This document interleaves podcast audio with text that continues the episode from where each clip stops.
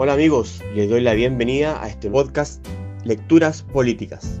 Acá leeremos y discutiremos diferentes libros importantes en la historia del pensamiento político liberal.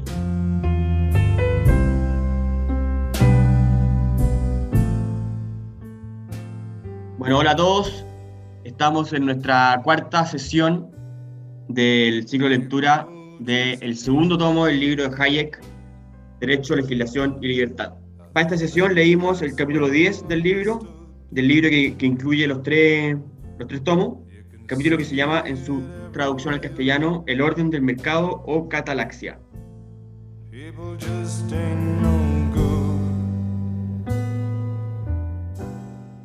Estamos acá con Juan. Hola Juan. Hola Fernando, hola equipo. Con Diego. Hola Diego. Hola a todos, ¿qué tal? Hola Álvaro. Hola Fernando, hola a todos. Vamos entonces Eugenio. ¿Cómo están? Saludos.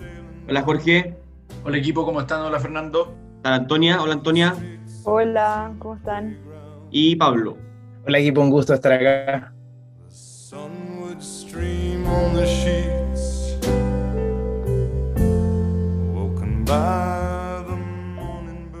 Ya, buenísimo. Vamos entonces al capítulo 10. Este capítulo a mí me pareció, la verdad, quizás porque yo estudié economía, pero el menos novedoso de todo el trabajo que hemos leído Hayek. Quizás porque, repito, estudié economía y conozco bien los términos.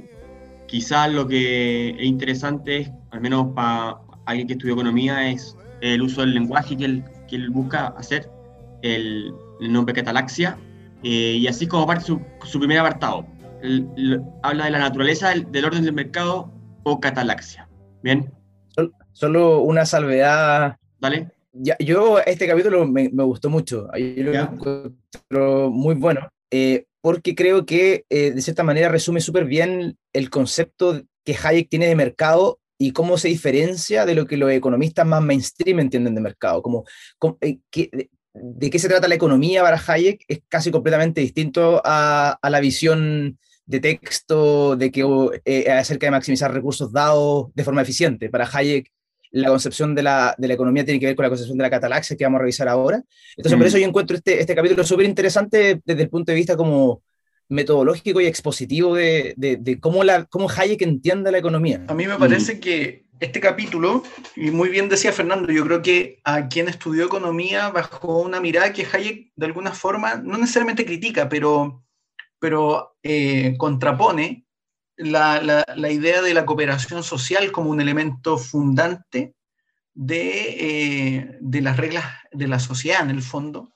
Y yo creo que él lo que hace acá es explicar y esto es muy coherente con su tesis como evolucionista, de cómo se produce el paso de sociedades más bien cerradas, con bajos niveles de cooperación con otras sociedades, a sociedades abiertas donde se desarrollan mecanismos como el trueque, ¿cierto?, que permiten de alguna forma la, el desarrollo de la cooperación social.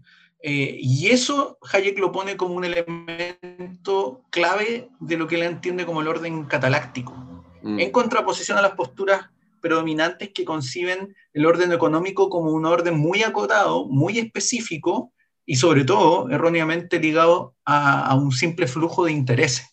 Eso me parece sí. que es bien potente en, en, este capítulo. Eugenio. Claro, a mí, o sea, siguiendo lo que comentaba Fernando luego Pablo, eh, a mí me parece que sí tiene un aspecto novedad y más porque introduce la cataláctica como ciencia de los intercambios, que trata en cierto sentido el último mismo en su trabajo, y luego lo lleva y lo desarrolla a eh, una explicación de los fines, mientras la diferencia con respecto a una economía que persigue fines específicos de una acción organizada, eh, de, de, aquellos resultados previsibles, el orden cataláctico trasciende todo ello porque no es teleológico, no persigue un fin en específico, sino que más bien permite que los distintos individuos persigan sus fines y sus múltiples fines que no tienen que por qué coincidir con otros. Y en esa medida, abordarlos desde esa perspectiva, lógicamente, es muchísimo más amplia y da sentido estudiar la cooperación social desde la catalaxia.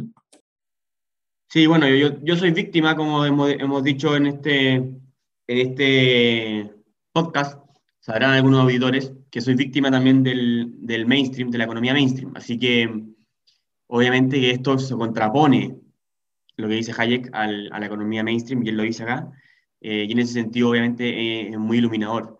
Eh, pero, pero para el que estudió economía es, eso puede ser muy novedoso al principio, lo que pasa es que hemos leído ya, ya tanto Hayek que creo que repite súper harto su concepto y, y, para quien ya ha leído este libro, eh, es un poco aplicar todo su conocimiento o su desarrollo intelectuales a la economía, que, son cosas como que ya se ven en sus otros textos, como que se aplican inmediatamente. Pero bueno, obvio, muy interesante, y él parte diciendo que, que la catalaxia o el mercado lo que hace es coordinar expectativas entre diferentes personas. Ese es su gran eh, bien que entrega, que a su vez, al coordinarlas y hacerlas cada vez más eh, afines a lo, que, a lo esperado, hace que la sociedad aumente en perspectiva y posibilidades materiales de vida.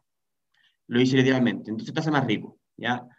Acá, aumenta, acá habla mucho de, de consecuencialismo, más, porque aquí eh, faltó un tercero, diría yo, punto, que podría haber argumentado para dejarlo ahí claro y para que no lo malinterpreten como lo, hacen siempre, es que además este orden eh, funciona eh, bajo el orden de la libertad y de respetar la dignidad humana. Entonces, eh, de, de, una manera más un poco de principios, como, como se funda ahí. ¿Perdón, Pablo? Sí, ahí cuando hace la distinción eh, en que el, el, orden del mercado en realidad es un sistema que lo que hace es coordinar mm. eh, tanto como conocimiento como expectativa. Mientras que para los economistas más tradicionales, la economía es, es, un, es un problema de asignación de recursos dados. Mientras que para Hayek, la economía es un sistema epistemológico, no un sistema de, maximización de recursos, sino que es un sistema que ayuda a movilizar expectativas y movilizar conocimiento y tratar de, de cierta forma, eh, hacerlos, hacerlos converger o hacerlos, hacerlos armonizar, en cierta manera un sistema de coordinación. Incluso explica normalmente la economía una consecuencia que es al mercado como si fuese un encuentro entre oferentes y demandantes. En cambio, Hayek dice, no, es un proceso de coordinación social donde determinadas expectativas y fines específicos encuentran un lugar donde realizarlos asignando sus recursos escasos. Entonces, es una explicación basal que normalmente no se da en los, en los libros de textos de economía. Bueno, y ahí, hablando de los fines, lo importante que dice Hayek es que, eh, eh, y aplicando un poco al pensamiento económico mainstream, la economía no es como sería una economía en el sentido estricto, que él lo compara con una familia, con una empresa, eh, que tiene un fin. Cuando tiene un problema, tiene un fin, que es lo, un poco lo que decía Pablo. La economía busca asignar recursos dados en función de un fin. Y a lo que contrapone Hayek es que el orden de mercado, Catalaxia, no tiene un fin sino que coordina nuevamente miles de fines y permite entonces que haya miles de fines en la economía. Y dice, este, el, el error lingüístico de utilizar el mercado como economía ha llevado una, a, la, a, la, mayor cantidad de confusiones intelectuales eh, en el mundo, justamente por esta contraposición. Jorge. Hay un punto que, que parece relevante en esto que están mencionando porque Hayek lo que, lo que plantea es que finalmente la, la catalaxia lo que permite no es solo eh, que distintos fines se coordinen de manera no deliberada, sino que además plantea que esto permite que esa coordinación se produzca eh, mediante un proceso de disminución de la coacción en, la, en las relaciones que es el elemento que a mí me parece relevante que Hayek quiere poner acá, que tiene que ver con, y por eso las notas al pie, explicando de alguna manera que el orden cataláctico eh, implica un bien público para la sociedad. Porque de alguna forma al disminuir la coacción, no solo permite florecer los fines diversos, sino que además permite hacerlo de manera más bien pacífica. Si se fijan en, en las notas que él hace, citando desde Mandeville a Adam Smith eh, y a otros autores, eh, de alguna forma lo que quiere poner Hayek aquí como elemento esencial no es necesariamente que permita coordinar eh, el, el, uso de los medios, sino más bien que permite coordinarlos de manera pacífica. Mm. Y ese me parece que es el claro. punto relevante que lo distingue de otros autores al, al momento de analizar el, el, plano económico. Sí. De hecho, yo, yo una de las cosas que más rescaté fue esa, esa defensa de, de, de, la catalaxia como un orden que eh, extiende la paz. Y, y, de hecho en la página 311, eh, él dice que, que, uno de los grandes como efectos positivos de, de, la extensión de la catalaxia efectivamente es que se, per, se permita descubrir estos múltiples fines, pero extendiendo la paz entre, entre los individuos. Claro. Dice que fue sí, de hecho, de hecho hay ah, una parte, dale, perdón Fernando, no, hay una parte en donde um, trata de dar una definición amigable o como para que se entienda bien de qué significa catalaxia y dice que no solo significa intercambiar, sino también integrarse. Y pone dos ejemplos como admitir eh, en la comunidad eh, mm. o hacerse de enemigos a amigos. Eso es cuando hace la, la, la eh, etimología, etimología del, del, de la palabra. Claro. Que eso habría, habría sido el, el, sentido griego de la palabra. Eh, Ahí creo que lo resume súper bien y como que deja muy claro todo el punto que estaba tocando Jorge, que es como que el mercado en el fondo eh, es un bien como ¿Cómo es? Pero fundamental, convierte bien público. Es un bien público. Eso, es público, grande Jorge. Oye, pero espérate, Jorge, tú quieres más lector de, de anarco en tu época anárquica. Em, ¿Quién inventó esta cuestión? ¿Mises? ¿Qué cosa? ¿Lo de la idea del mercado como un bien público? No, catalaxia. El término. La idea de la catalaxia es de Richard, eh, es de Richard Whiteley. No, pero no, no, no, no, no. Él, pero él no usó el término. El término lo. lo... Yo tengo entendido que usó el término cataláctico. ¿Ah, sí? Sí, lo utilizó de... Mises en la acción humana. Claro, claro, pero antes que él, yo tengo entendido que fue, que fue Whiteley el que dijo cataláctico como para definir eso. El, el, concepto, es, como dice Hayek, es una adaptación del lenguaje griego en el fondo, pero, pero tengo entendido que Mises el que lo usa como para describir el, el, intercambio económico. Sí, sí, la ciencia de los intercambios se le llama. Ya, pero bueno, y ahí, em, de ahí sigue Hayek y dice, eh, pone énfasis en, en, que eh, la sociedad libre o el mercado o la catalaxia es una sociedad pluralista sin jerarquía de fines particulares. Y ahí habla de que el gran descubrimiento al que se llegó fue justamente que esto producía paz. Entonces, eh, eso permitió que la sociedad empezara a crecer y todo esto en función de un primer descubrimiento, que fue el trueque. El trueque permitió que las personas empezasen a relacionarse con personas que no conocían en función de ciertas reglas que tenían que respetar cada tribu y esas reglas se traducían en lo que hoy día conocemos como el derecho a propiedad que mm, cuando eran, cuando eran establecidos, reglas claras, abstractas, como le llama Hayek, en una sociedad cada vez más grande, más abstractas, empezaba a generar entonces un beneficio a todos.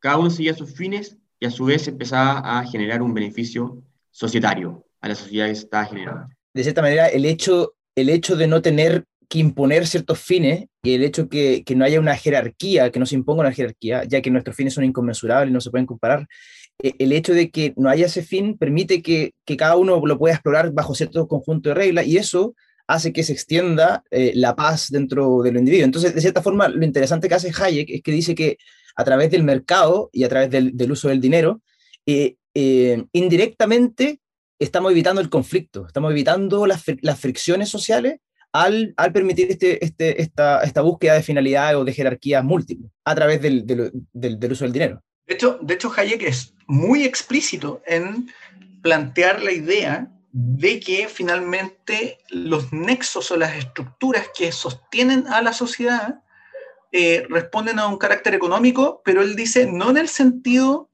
de mero intercambio de un bien por otro, sino eh, aludiendo a la estructura de cooperación. Esto es interesante porque al final lo que hace Hayek es ligar las normas de recta conducta que impiden en el fondo el pillaje, el saqueo, con el proceso de intercambio y cómo eso va generando un refuerzo eh, social de la estructura de cooperación. Eso es, muy potente porque de alguna forma, eh, de alguna forma eh, no ponen duda, sino que refuta la idea de que Hayek tiene una perspectiva meramente economicista de la sociedad acá hay un elemento que, que, que, él plantea que tiene relación con cómo la sociedad de alguna forma coopera de manera mucho más voluntaria mediante mecanismos impersonales que obviamente se reflejan a través del mercado, a través de sistemas de precios, etc. Álvaro. Yo para complementar lo que dice Jorge, yo estoy muy de acuerdo. De hecho, lo que hace Hayek en el fondo, al, referirse al término catalaxia, es explicar cómo la cooperación humana surge naturalmente. Y esto, de hecho, lo explica muy bien Adam Smith en La riqueza de las naciones, que de hecho lo cita, pero cita como la parte de la mano invisible que, que, en el fondo que, que todos dicen, que, que, no es la benevolencia, el carnicero, el panadero, el cervecero. pero hay una, como una crítica a Hayek, de hecho, eh, yo creo que él pudo haber puesto la cita entera, que en el fondo Adam Smith explica eso muy claro cuando dice que el ser humano no puede sobrevivir en el fondo exclusivamente de la benevolencia de sus semejantes, sino que necesariamente necesita actuar para que se produzca el trato. Entonces, todo trato es básicamente, yo necesito algo, tú necesitas eso, y entonces se produce el trueque, lo cambiamos. Y así surge la cooperación natural en la sociedad. Mm. Bueno, y ahí eh, él, él, él, dice justamente que, que toda esta historia, eh, eh, ahí hace una, una, una, interesante historia de la idea, pero cuando fue descubierta, en el fondo que el interés propio era generador de, mm, de, un bien público, digámoslo así como, como se dice, como está diciendo Álvaro, se empezó a mezclar la palabra egoísmo con interés propio de una manera muy excesiva, que llevó a, otra vez a llevar a, miles de confusiones, ¿ya? Que no, es egoísmo en, en el sentido eh, negativo de la palabra, sino que es nada más que seguir el interés que toda persona con un mínimo de honestidad eh, reconoce que siempre sigue, que es, es, como lo que quiere, lo que necesita o lo que busca para sus seres más cercanos, pero eso no implica que, a que no desee el bien del resto. Entonces, y eso es justamente lo que él explica y, hace como una historia de, de, la idea al respecto. Sí, yo encontré eh, en ese punto, precisamente cuando él hace esa distinción, lo encuentro interesante porque en el fondo lo que está diciendo Hayek es que el, el orden del mercado no necesariamente corre o funciona en base al egoísmo, si bien lo permite en cierta forma, bajo ciertas leyes, pero no es una condición necesaria para producir el orden de mercado. Los individuos entran a interacciones mercantiles por distintos motivos o por distintas funciones y, y son perfectamente válidas. El, el, egoísmo en sí mismo no es el motor de, de, de la catalaxia. ¿Antonio, decir algo? Sí, no, yo quería vincular un poco lo que, lo que dijiste tú, Fernando, y lo que dijo Pablo ahora y hace un rato también, el tema del egoísmo y de, y de cómo este sistema también permite eh, vincularse, como dijo Pablo, sin, sin fricción, sin conflicto, un poco. Y eso a mí me parece muy interesante porque implica una forma de, de relacionarse eh, muy evolucionada y que requiere de relaciones humanas más bien maduras y sanas, en el sentido de que mis fines eh, morales o mis fines que yo estoy buscando ahora no tienen por qué ser los mismos que los de la otra persona para, para poder ir a vincularme con esa persona. Y a esto quiero llegar a un tipo de, de desarrollo moral mucho más evolucionado de lo que de lo que inclusive ahora se habla un poco. Esta idea de que estemos todos bajo la misma estructura de, de, fines, ¿no? De esta idea de universalidad de la aplicación de esos fines de que en el fondo todos entendemos la ley y, y, las normas por lo que son, entonces no se nos tienen que estar imponiendo, porque entendemos, eh, entendemos un poco el fin que hay detrás. Entonces ahí es cuando podemos empezar a relacionarnos y no tenemos que estar como coaccionando las acciones de los otros para que nuestras acciones estén a gusto, por así decirlo. Y Hayek dice, dice justamente eso, dice, es la crítica de que no estemos alineados a un fin, que un poco lo que tú decís, y que se le dice, a, hoy día la sociedad actual, que no tenemos un, un, bien mayor o, o, que la sociedad no actúa por, por un bien... Somos muy individualistas también. Claro, estamos en una sociedad muy poco cohesionada, claro. donde todos siguen sus fines. Hayek dice, esa crítica es el mérito de la sociedad libre. Porque que cada persona siga sus fines individuales permite justamente todo lo que estamos hablando. O sea, justamente que yo persiga mis fines en el fondo es permitir que el otro persiga los suyos también. También, claro. El punto es que, eh, digo, más allá de si una persona es egoísta eh, o es altruista, ¿no es cierto? Al final, a lo que se contrapone la catalaxia es a las formas intencionales de a las formas intencionales para eh, organizar una sociedad, ¿no es cierto? Entonces, eh, ahí, esto lo dice en la página 313, cuando dice, la catalaxia es un orden global superior a toda forma intencional de organización, precisamente porque los hombres, persiguiendo sus intereses, ya sea de un modo completamente egoísta o altamente altruista, favorecen los fines de muchos otros individuos que permanecerán en gran parte desconocidos. Es decir, en, el sentido en que esto, esto se confunde mucho. Eh, en la actualidad, ¿no es cierto? En, el sentido cuando se dice, no, mira, en realidad lo que nos falta es ser más generoso, es como si todo dependiera de, eh, de la buena voluntad, ¿no es cierto? Y siendo que el orden del mercado de las grandes sociedades es muchísimo más complejo que eso. Y bueno, eso de, de que no somos generosos y toda este, esta crítica, llega Hayek y, y, la, y, la, y la extrema dice, esta, esta sociedad espontánea o mercado se mantiene unida por las vulgarmente llamadas relaciones económicas. Entonces, dale, Eugenio. Bueno, yo quería agregar un punto que me parece muy interesante porque en el momento que se dice, bueno, que el motor del capitalismo sería el egoísmo, pero es este el que nos permite estar cohesionados precisamente porque somos eh, productores particularistas, si podríamos decir, pero somos consumidores generalistas. Al final nos encontramos en un estado donde un flujo de información y producción de miles de personas terminan ofreciendo a nosotros bienes y servicios y nosotros lo que hacemos es producir cosas eh, muy particulares. O sea, estamos entrando en un juego, en el juego cataláctico, donde la producción masiva, en la cual nosotros nos encontramos, no la producimos nosotros mismos, sino que la hacen otras personas persiguiendo sus propios fines. Mm. Entonces, a la contraposición de este supuesto egoísmo con el que se mueve el capitalismo, pero por otro lado entramos en un juego cataláctico en donde nos encontramos la producción y, la, y el aporte de información que hacen millones de personas sin que nosotros se lo exijamos. Entonces, esa es la gran paradoja también. Claro. Y bueno, y esa, esa relación que nos une se le llama relación económica. Y Hayek dice, esta, el reconocer esto ha, ha llevado a tener, ha, ha tenido una gran resistencia emotiva Así le llaman. Porque a la gente no le gusta reconocer ese tipo de cosas. Y acá hace una crítica bien, bien interesante, creo, que esto sería llamado economicismo. Y acá, aquí yo creo que Pablo nos aclare, no sé si viste esa nota al pie, Pablo, acá le pega a Buchanan, porque dice que, dice que esta crítica de economicismo está incluso eh, desde lados muy diferentes. Obviamente que habla de la izquierda, que dice que en el fondo no puede ser, esto viene a la sociedad eh, que se relaciona en base a cuestiones comerciales y no emociones o generosidad, porque bueno, ellos simplemente no quieren reconocerlo, que la sociedad se está uniendo, digámoslo así, por esas relaciones, pero también dice que Buchanan dice lo mismo. Tú, tú lo tenéis claro, incluso cita el, el, texto, pero yo no, no me lo leí. Es que yo pensé que era una cita que más que nada está, está de cierta manera diciendo que Buchanan está de acuerdo con él, porque dice, el, el, por lo menos en español, dice las principales objeciones a esta, esta visión economicista también vienen de, de, Buchanan. Entonces, porque Buchanan en los textos de él es particularmente crítico de esa visión economicista de entender eh, el orden del mercado. Entonces yo, creo que... De otra manera, ya entendí que le llamaban visión economicista al reconocer, o sea, cuando Hayek dice, oye, asumamos que a nosotros nos une el trueque, el, el, el, trueque, que una, y eso, bueno, si lo quieren llamar relación económica, llámenlo relación económica, yo lo llamo catalaxia, ¿ya? Si lo quieren llamar relación económica, llámenlo, eh, pero bueno, asúmanlo. Y lo que yo entendí es que Buchanan criticaba eso, pero bueno, a lo mejor entendí mal.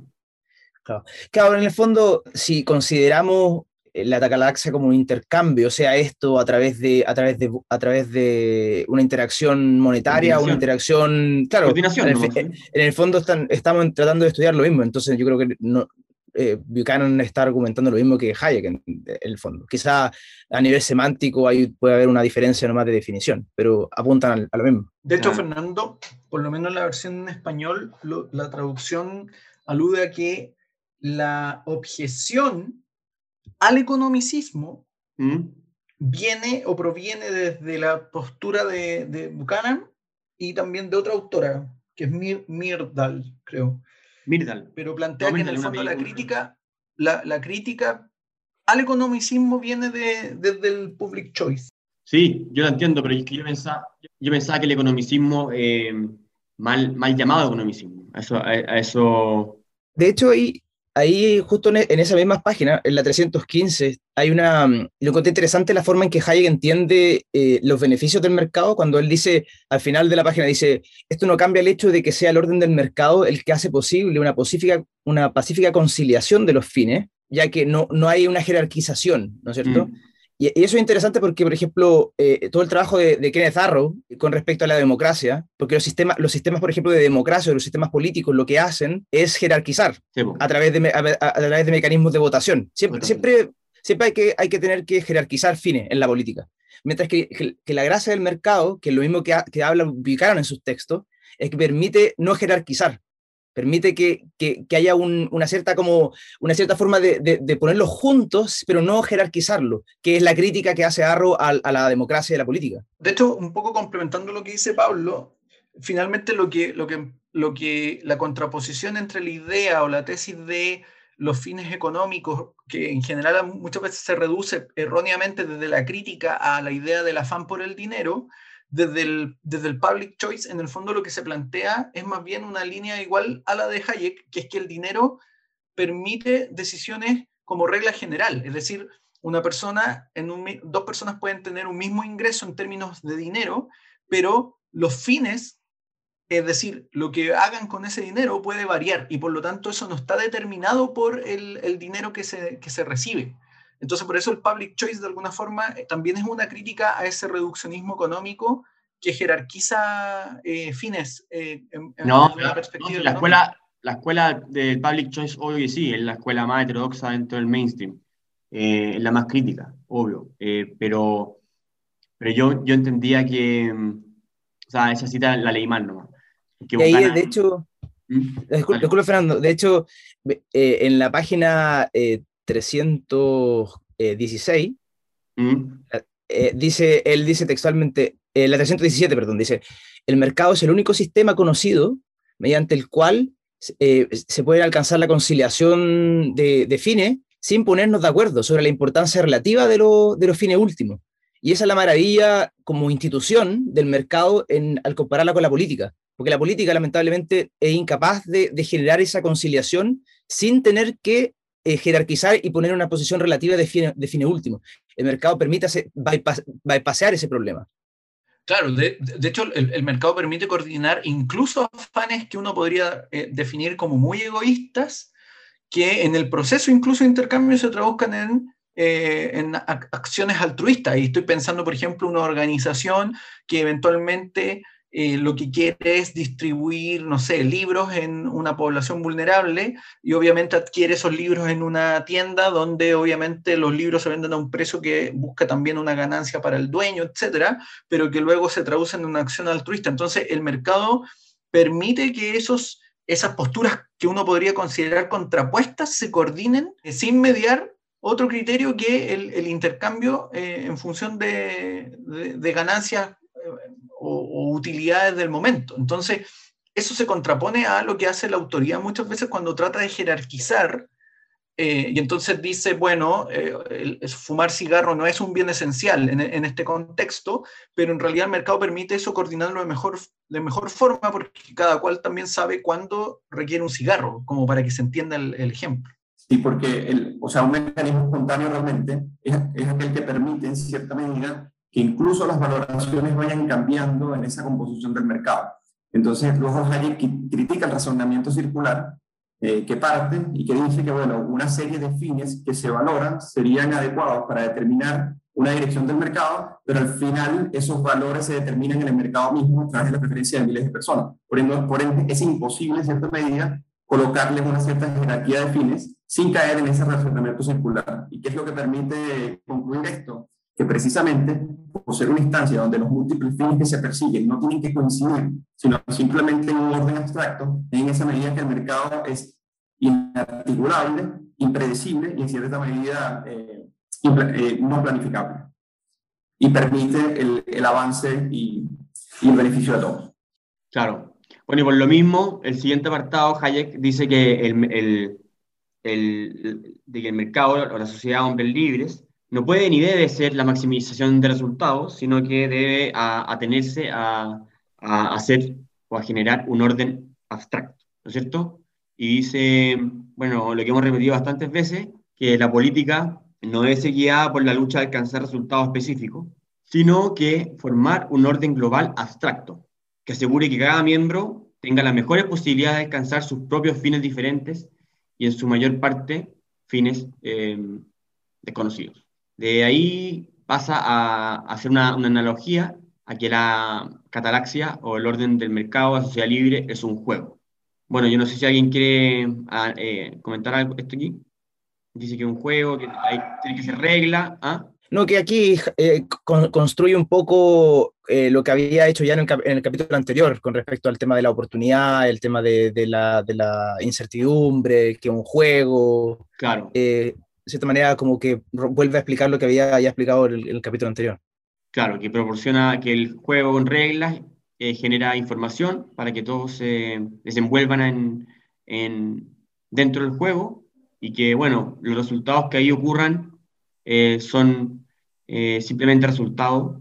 Y acá habla del mérito, ¿no? ¿O me pierdo, Jorge? Aquí hay un punto que me parece muy interesante y que va, obviamente, eh, ahí Hayek es muy coherente con su tesis, de que finalmente este mecanismo permite la adaptabilidad del sistema, porque de alguna forma, al, estar no solo permitiendo coordinar el conocimiento disperso, permite también la adaptabilidad frente a los imprevistos que van surgiendo. Obviamente, él en, eso explica que esa adaptabilidad tiene costo también, porque en el fondo alguien, un, actor o varios actores desarrollan una innovación frente a un contexto de, supongamos, de demanda de un bien y por lo tanto se implica una adaptación del flujo mercado a ese nuevo contexto. Mm. Eh, y eso de alguna forma va muy ligado también con eventualmente la teoría evolutiva, no solo de las normas, sino la, teoría evolutiva en términos generales, de cómo la adaptabilidad permite la pervivencia de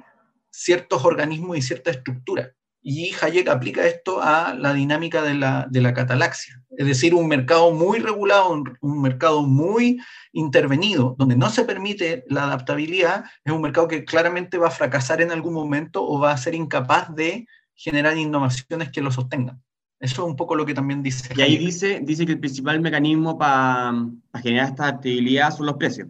Los precios entonces serían las señales que van generando cambio en la demanda, de, por, ya sea por deseo, por moda, em, empieza a subir el, el, el precio de, de, de TikTok, o después por el, el, que se descubre que la lana eh, mejora el cáncer, entonces empieza la nada empieza a subir y los recursos se van asignando hacia allá.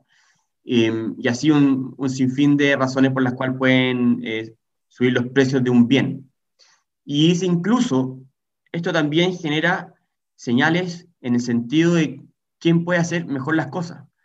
Que esto es interesante, porque esto es muy poco, digo, discutido, conversado, entendido incluso, em, incluso lo mismo economista, que los precios cuando bajan en, algunos, en algunos eh, bienes es porque se hizo de manera más eficiente ese bien. Y eso implica que esa eficiencia se logró porque alguien logró descubrir una manera de utilizar factores e insumos de, de, una manera más eficiente. Y ahí Hayek empieza a hablar de que, de que no existen coeficientes fijos de producción para fabricar, fabricar un bien. Los bienes se pueden fabricar de miles de diferentes maneras. Y los que empiezan a fabricarlo es porque justamente han logrado ser eficientes o han descubierto em, nuevas formas de generar, de hacer ese bien. Y eso, eso es interesante porque el lado de la oferta se olvida muchas veces em, y el mundo está obstinado en pensar siempre que los bienes se generan de una sola manera y conocida además, y conocida, y conocida fija. Así que eso después em, habla, habla del pasado. Yo creo que Hayek eh, con esa analogía del juego explica muy bien cómo funciona en el fondo el mercado.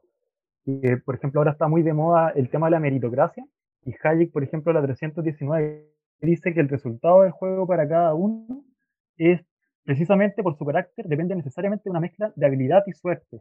Él no, no, toca en el fondo el tema del mérito. En el fondo dice que los beneficios que obtienen, no sé, los agentes que les vayan en el mercado en el fondo es porque satisfacen necesidades. Entonces, eso es lo que demarca en el fondo que una persona tenga éxito en, en, cierta actividad o no, que satisfaga las necesidades de sus semejantes, no de cuántos De hecho, Hayek incluso dice que de alguna manera los que son exitosos bajo un juego cataláctico no necesariamente son los mejores. Es decir, rechaza de plano la idea del mérito. Aquí dice hay factores que tienen que ver con el azar. Pero hay, ojo, ojo, ojo, ojo, que mejores es diferente que mérito. Yo diría que justamente son los mejores. No, él dice que tiene la, capacidad de adaptarse, pero no necesariamente que son los mejores en, bajo cualquier evaluación. De hecho, lo dice textual. A lo que voy yo es como lo que hablábamos la semana pasada. Es como eh, un eximio pianista no necesariamente va a ser el, que llene más estadios con un concierto y va a ser un cantante de trap que apenas sabe dos notas. Y en ese sentido, claro, es un tipo que sabe aprovechar las oportunidades, pero no necesariamente es el mejor en la disciplina eventual. Sí, no, pero ahí cambiaste, ahí, ahí cambiaste de discusión, Jorge. Pues ahí te fuiste a qué, eh, a, qué, mm, qué, ocupación es mejor que otra, que esa otra discusión, creo yo. A lo, que habla acá Hayek en lo, el juego es que no es el que tenga mayor mérito, es decir, que el que se esfuerce más va a ser el que va a, obtener el, mejor resultado. Y, aquí, y, ahí, y de ahí en adelante empieza a hablar de resultados, que el resultado, o sea, que el, que el, el juego, la catalaxia, premia resultados y nunca méritos. Eh, es interesante el, en el fondo la, defensa que hace Hayek del orden del mercado es fundamentalmente, por lo menos para, para como yo lo interpreté, epistemológica, porque permite la, coordinación, y segundo, porque permite eh, la no jerarquización de fines que pueden entrar en conflicto. Entonces, y eso por consecuencia extiende la paz. Y en ese sentido encuentro a Hayek un pensador súper eh, distinto a otros pensadores que eh, defienden el orden del mercado y, y, por eso es tan difícil a veces encasillar a Hayek dentro de, por ejemplo, eh, el mundo liberal que, que, que, hay, que es mayoritariamente consecuencialista o tiene el, el, el, la retórica del, de la oportunidad o de, del esfuerzo como la retórica para defender este orden, mientras que Hayek hace una, una, una, defensa completamente más, más estoica, más filosófica, si se quiere, del orden del mercado. ¿Estoica? Claro, de, de, toma, toma, el tema de los estoicos también, citar todo a, la ilustración escocesa. Tiene como una defensa no, no materialista de... de mm. si, bien el tema material es indudablemente un factor a favor del orden del mercado, para Hayek pareciera ser, pareciera ser como una consecuencia positiva, pero dentro de, de otras cosas que también son más importantes. y también porque no, o sea, para él no hay una posibilidad, una, o sea, una alternativa de generar especie de maquinaria, ¿no? Se podríamos decir, o esta especie, esta especie. ¿En qué sentido? En que tampoco valen los prejuicios. al final este mecanismo impersonal termina beneficiando a las personas que si se conociesen posiblemente se pudiesen odiar por, por las ideologías políticas o religiones que sufrían. Pero en el mercado pueden encontrarse y colaborar y cooperar sin necesidad de perseguir los mismos fines, ya sea ni del ámbito moral ni del ámbito político. Y este efecto, esta coordinación es extraordinariamente complicada que no tiene un sustituto como tal. Y sin subordinar los fines entre ellos. Por ejemplo, en un caso, en un caso que, por ejemplo, yo profeso una religión X y otro una, una religión Y, eh, si, no hubiera sido por el, orden de intercambio, uno hubiera buscado eh, subyugar la otra, la otros fines o la otra, o la otra eh, preferencia. Mientras que el mercado permite de cierta forma acomodarla, si bien no perfectamente, pero la permite que por lo menos no se subordine una a la otra. Bueno, y en este juego, Hayek vuelve a lo que hablamos recién, es que eh, este juego y sus reglas de recta conducta solo van a proteger los dominios materiales y no los valores de mercado, no los resultados. Y, ahí lo que dice es un poco que las la, normas de la sociedad libre tienen que ser normas generales, abstractas, como he repetido un millón de veces, pero que se limiten a decir las cosas que uno no tiene que hacer, más que las cosas que tiene que hacer. Entonces, así es como se deja que cada persona persiga sus fines y obtenga el resultado que obtenga. Y mala suerte si es buena, o sea, si es mala, y buena suerte si es bueno, porque ahí después llega y dice que estas expectativas eh, que se van generando en el mercado necesariamente tienen que coordinarse en función de que algunas expectativas se van frustrando y otras calzan, justamente por esto, porque el valor de cada acto o bien nunca va a estar, eh, como se dice, satisfecho por alguna regla de mercado no. Eh, condicionado, lo contrario, no. Pero bueno, el valor nunca va a estar eh, dado por eh, seguro. Y mm, de ahí habla un poco de, del proceso de prueba y error, que es necesario en, estas sociedades, que es un poco como lo que decía Jorge, que eh, permite también la adaptación constante de las sociedades y las personas, que adaptan así su expectativa y su certidumbre. Y de ahí vuelve a lo que hablamos en el podcast pasado y que lo que hablábamos recién con Jorge, es que mm, las normas abstractas solo pueden determinar oportunidades y no resultados particulares, porque los resultados dependen de la suerte, de la habilidad, obviamente de lo, de lo que uno haga para obtener ese resultado y que sea justo, que, la, que las reglas sean iguales para todos. ¿Qué más? Y después vuelve a una vieja definición, que es la de norma y mandatos, en ese punto me parece que es relevante lo que explica Hayek, porque él va un poco en el, tema del mandato, ah, porque ahí define muy bien también lo que él entiende por intervención. Me parece a mí bien, bien puntual este, este, esta parte, porque de alguna forma él a partir de la idea del mandato va definiendo lo que implicaría una intervención en el orden cataláctico. Pero aclaremos el mandato como norma, o sea, eh, aclaremos un poco que el, el mandato se opone a la norma. El- el- la norma general, eh, abstracta, permite que se alcancen miles de fines y es por lo general algo negativo, de carácter negativo, que, que- que impide hacer algo Exacto, sí. más que positivo. Y el mandato- y el mandato, por el contrario, se concentra en un fin puntual y, y ese fin es, es obligado, es una obligación, es un deber. Te, te lleva Y a aparte cumplir- establece una acción. Claro, Y aparte establece una acción determinada. claro. Y, Y, y, y la interferencia, Jorge, ah, bueno, y él dice que de alguna forma la interferencia, eh, en el fondo, él, él la, la define o la va considerando como aquel elemento que tiene la raíz en un mandato, pero que no, no es ni general y además se traduce en una acción determinada del actor en el, en el plano de acción cataláctico. Es decir, usted, voy a dar el ejemplo para que se entienda. La regla general dice, si yo fabrico pan, no puedo echarle cloro al pan para aumentar la cantidad de, masa, eh, pero la, y esa es la regla general, y el- la intervención sería que efectivamente yo tengo que hacer un pan específico con tal cantidad de harina, con tal cantidad de ingredientes, etcétera, etcétera, y solo puedo hacer ese pan y no ofrecer otro tipo de panes para el público que demande otro tipo de panes. Ese sería un poco el ejemplo de una intervención, a diferencia de la regla a mí, general. no me, a mí no me quedó muy clara la intervención con, con- con la diferencia del mandato. Eh, Eugenio, No, o sea, yo lo que quería eh, comentar que al final una, inter- una interferencia lo que hace es romper el flujo, no sé si natural o el flujo normal de un conjunto de acciones eh, determinadas a un fin. Entonces, ¿qué ocurre? Cuando un mandato eh, articula una interferencia, lo que hace es generar un privilegio. Y este privilegio lo que hace es modificar el resultado. O sea, ¿qué quiere decir? Que en un estado normal, en que un flujo de acciones a un determinado fin iba a dar tal resultado, lo que hace la interferencia es cambiar la dirección de ese resultado para privilegiar a un conjunto o a una persona. Y mm, por ende no se justifica en una sociedad libre. ¿Por qué? Porque es tratar desigual eh, frente a la ley a una persona por el privilegio mismo que produce esta interferencia por, por medio del mandato. ¿Esa sería interferencia para ti? Mm. Eh, sí, bueno, es, la que- es como, es como lo explica. Hayek liga de alguna forma el- el- la, la idea de la interferencia, Mm. es decir, este mandato que determina una acción con finalmente eh, un privilegio. Se, eh, Mm. Dice, se traduce en un privilegio Claro. en el orden cataláctico, que no necesariamente es un privilegio generado para aquel a, que- a quien se le aplica la orden, sino puede ser a un, a un tercero. Es decir, Claro. mire, usted de lo que usted genera tiene que dar la mitad a un tercero, X. Puede ser eh, poder político, religioso, etc. Pero en el fondo liga esa... Y obviamente lo que plantea Hayek ahí es que finalmente el orden cataláctico se va distorsionando, porque finalmente van predominando más mandatos y privilegios que la libertad de acción para ofrecer bienes e intercambiar servicios de manera abierta.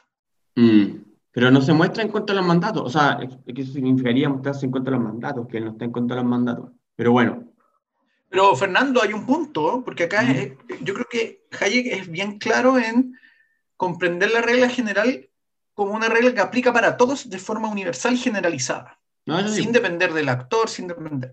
Y él dice de alguna forma que la interferencia, eh, si la entendemos de forma apropiada, sería un acto aislado de coacción.